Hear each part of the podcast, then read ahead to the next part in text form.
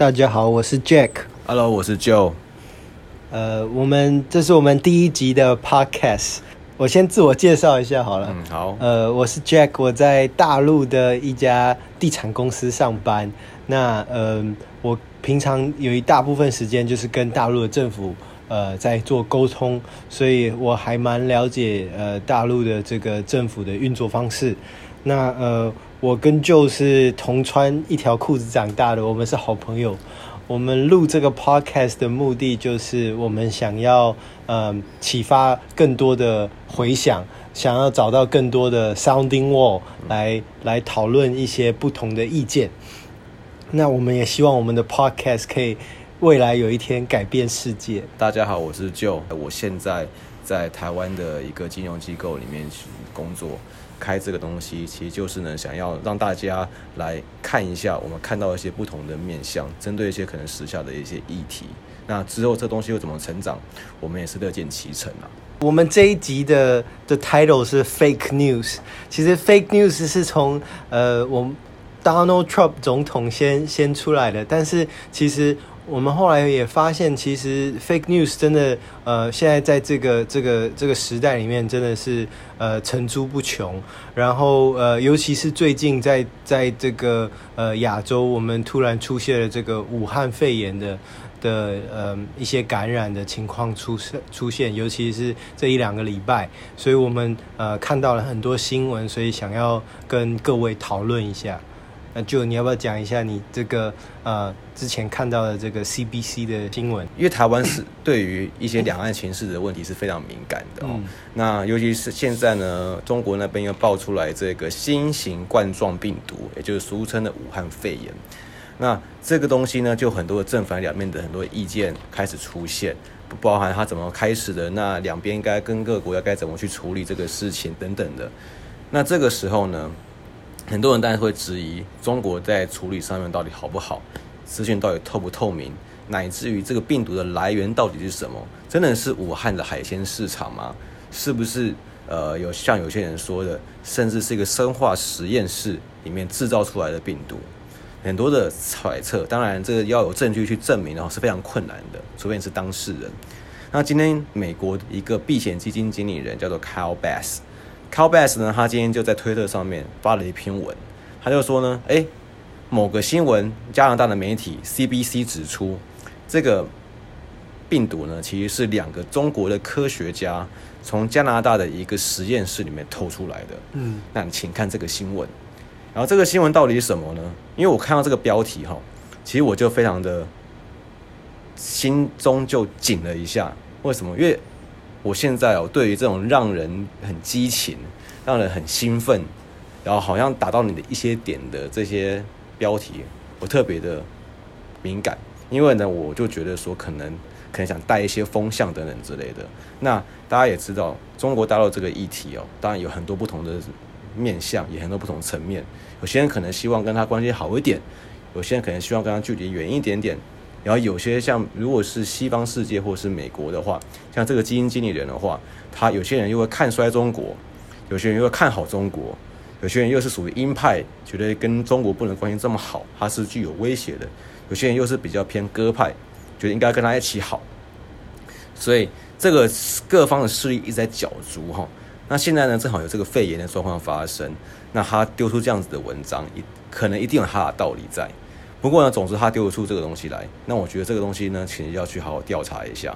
所以我就看一下这个新闻里面，到底有没有确切的说，这两个中国的科学家真的把病毒从加拿大的实验室给偷出来，就发现到这个媒体叫做加拿大的 CBC News，CBC News 它是有确实真的有报道到类似的新闻，但它其实并没有真的讲得这么明确。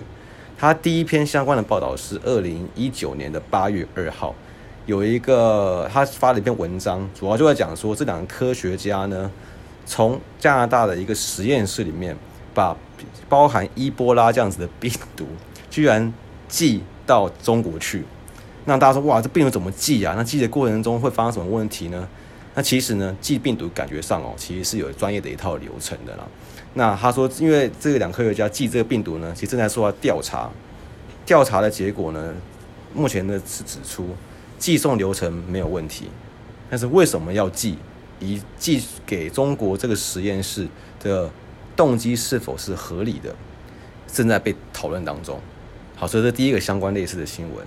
那第二个类似的新闻呢，是二零一九年的十月的时候，他说这个 CBC News 他也报道说，这两个科学家，中国的科学家，在加拿大被请出实验室，并且目前还没有回到这实验室上班哦。主要是因为这两个科学家跟中国的一些实验室跟政府有一些密切的往来，那他们正在检讨说，这个密切的往来到底是有没有合理性，有没有正当性，有没有符合流程？那就因为这两个，所以呢，Cowbell 就影射第一个寄送病毒跟第二个这两个被带走去接受调查的事实，衍生出来一个他自己的看法，是说这个病毒其实是这两个。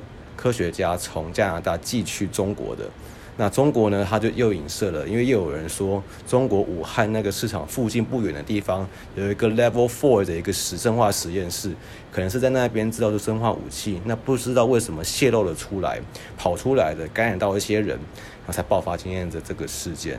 那其实武汉市场呢，是一个只是一个幌子而已。那所以今天我想讲的就是说。这因为这两个有点在边缘地带的新闻，很容易被人衍生去解读说，呃，除刚刚你看到这一个比较更有故事性、更有渲染性，然后更呃会推波助澜一些不同观点的一些看法。那这个时候呢，就是我们需要去注意的地方了。那 Jay 现在这边有没有什么特别的想法？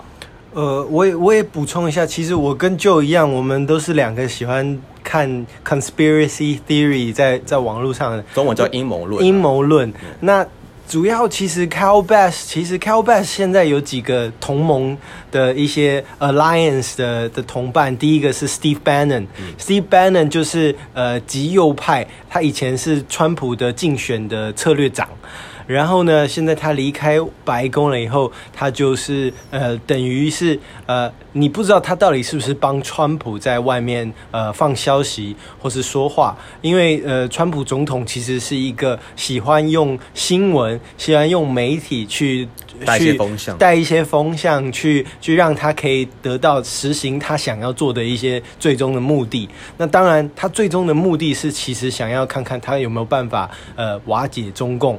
Kyle Bass 呢，是他想要大呃长空中国的股市、中国的房市、中国的整个金融系统，让他认为中国的整个金融系统负债已经达到 GDP 三百个 percent，其实已经比美国还高了。嗯，他们还有另外一个策略联盟的是郭文贵，郭文贵呢是一个以前北京的地产商，那地产商以后被逐出中国以后，他到美国寻求政治庇庇护，那这个人也是跟 Kyle Bass 还有跟 Steve Bannon。现在是三个大炮，大炮就在美国穿，呃呃，想要呃借由网络的力量，看看可不可以找到更多的人来击破中国的政权。那这是刚刚刚刚就说的 Kyle Bass 一个，所以他们放出这个消息，我们现在因为我们是一般人，我们也不知道到底是真的还是假的。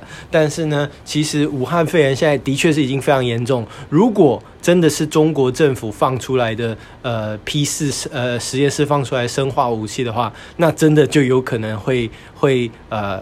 造成比较大的一个一个一个风波。那如果不是，如果只是一个嗯肺炎的病毒的话，那真的就是可能是自自然发生的。所以这是我刚刚要补充的。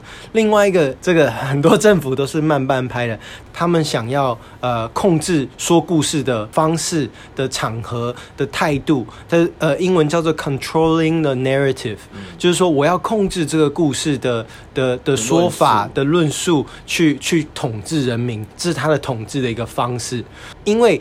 他怕就是现在这个年代，呃，一代风向，一代风向，哇，因为万一呃人以讹传讹，那呃人们都带风向的话，他就不好管理了。那尤其是十三呃十三亿人口的一个一个国家，只要有这星星之火，也都有可能把他的呃政权把它呃颠覆。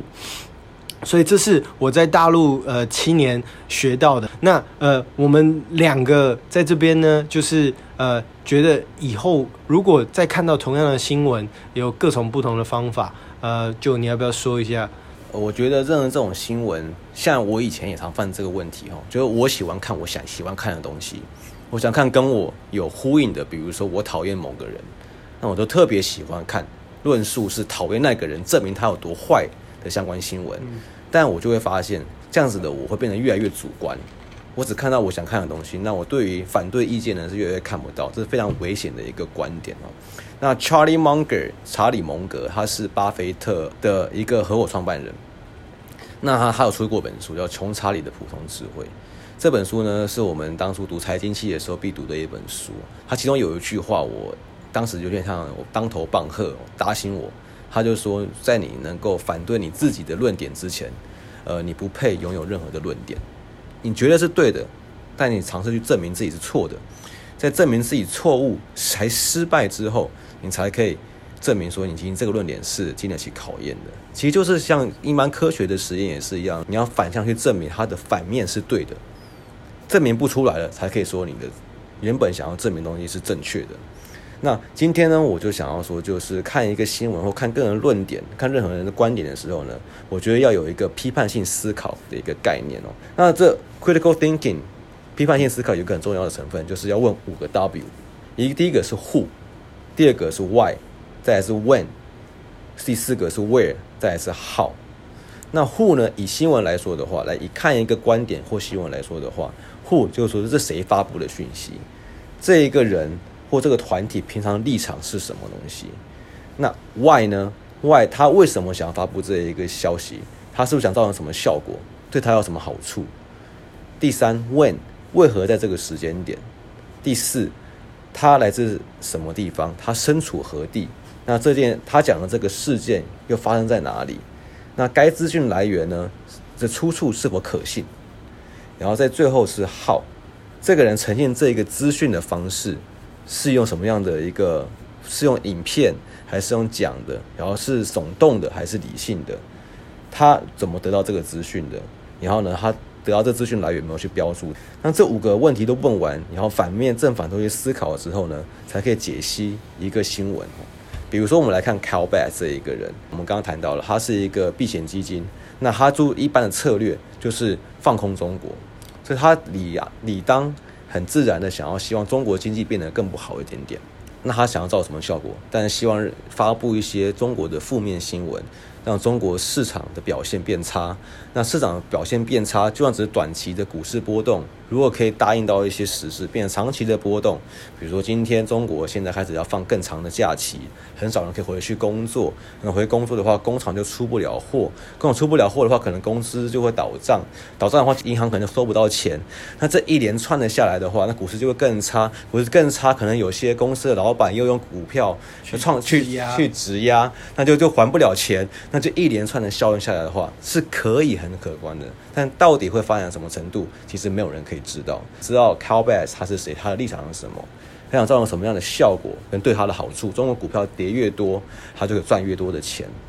然后以及呢，如果说他的论点更多人相信，然后呢，有一些有钱有权的人。也觉得他讲的还不错，也想要加入他的行列的话，给他钱，给他钱，给他帮他管理他的钱，他基金又变更大了，他变更大，影响力又更大了，他可以赚更多钱，他又可以放更大的风声，他有更多的渠道去放他的消息，然后吸引到更多的人去加入他的行列。那这个是就像有些事情是正面的一个漩涡，跟负面的漩涡，只要你抓到一个漩涡起风了，猪也是会飞的哈。其实 Kyle Bass 他他也是一个基金管理人而已嘛，嗯、但是所以他就赚基金管理费。对，是。那他如果赌对了，对，他就会得到更多的钱，所以他必须继续放更多的新闻出去。然后他这样子，如果他这一次真的赌对了。他就可以赚到呃更多的基资金管理费，他又可以他又他又从这个放空的中国股市里面赚更多的钱，他又会因此吸收到更多的资金，更有可信度。他说更有可信度，因为你赌对了，对了，他已经赌很久中国是会会会会崩盘，所以你知道他是谁？你知道他想达到什么样的目的？他为什么做这样的事情？那这个时间点大家也知道，因为正好是新冠状病毒或是所谓的武汉肺炎爆发的时机点。然后这个时机点呢，这个时我们现在这个时候是一月三十号，二零二零年，他就是要借机插他一刀，借机插他一刀，而且一直都有风声，好像中国一直有隐瞒了一阵子，嗯，大家又联想到在过去二零零三年 SARS 的事件的时候，过去的一些记录，所以呢，他想这个时候来插中国一刀，来看到这种什么样的效果。那这个 Where 这个来源，我们刚讲到是加拿大的 CBC News，、嗯、看它的内容描述的方式，其实是还蛮就事论事的。所以我看到他用这个标题的时候，我就很惊吓，说为什么这样子的新闻媒体敢放这样子的言论，说呃中国居然派间谍去加拿大偷病毒。所以你要去读了它真正的资料来源之后，你才可以知道说这个来源出处到底有没有讲这样子的论述。还是这个引述的人讲故事的人有加油添醋在里面去。我在找这个相关新闻的时候，还找到一个类似的，有个类似的新闻呢，现在在传流传哦，在于说中国拒绝美国 CDC 就疾病管理中心派团队去中国内部帮忙。有人说哦，你看有这样子一个消息出来了，一定是中国不希望他们内部的一些缺失被中国或被美国看到，当然有可能。那如果对于中国的做方法很不满的人，也会很开心这样的新闻，说国外的帮忙就想要掩盖自己内部的一些缺失。那我就看一下它里面到底有没有讲谁讲什么话，就发现说居然没有确切的一个人名，确切的讲出美国 CDC 疾病管理中心的团队被拒绝的这样的言论。然后下面也没有，因为通常一个好的媒体，如果他要引述别人的话，他下面要有一个出处来源的连接，也没有任何的连接。所以我就开始对这个报章媒这一篇报道打了一些问号。那我再去英文、中文去找一下相关的一些资讯，发现英文来说的话，美国也没有任何相关的报道，只有一篇，一篇是 Fox News。但 Fox News 它的标题就是说美国的 CDC 呃疾病管理中心被中国拒绝了。那我看内文说，发现通篇的报道内容居然没有半句话讲到它跟标题一样的事情。嗯。我这个非常吊诡了，所以他可能就是在赌，在这我的预测，赌看到这个标题出现在 Facebook 的那个 wall 上面的时候，没有人会点进去看他的内文。那很多人就看到这个标题就去下评论，带开带一些风向，所以。你综合刚刚我们讲到的 who、why、when、where，以及最后的 how，就怎么得到资讯来源的？他说他根据的可能是内部的消息，或是根据 CBC 的那个的报道。但发现 CBC 其实并没有这样子报道的时候呢，你就要对这一个论述你要打一些问号。可能是真的，但是我们没办法证明，但是也不能证明它是假的，只能说我们不知道。那个目前证据长着这个样子，有两个中国的科学家。他在美国的呃，在加拿大的实验室被请出来，因为他们跟中国有密切的往来。他曾经寄过像伊波拉的病毒去中国，流程合法，但是为什么呢？可能还在做调查之中。但是这病毒有没有这个冠状病毒呢？我们也还不知道，就只能到这边为止。对，所以我觉得有些时候尝试证明自己论述是错的时候，才可以知道说全貌大概长什么样子。我们能够知道到什么程度，我们就会更谦卑一点，才知道说其实。你越调查，越想知道更多，才会知道说，你其实不知道的更多。嗯、那这个时候呢，言论就会比较不会这么偏激。那我们这个社会才可以有一个讨论的空间，因为大家要接受到自己认知的不足，才可以有所讨论。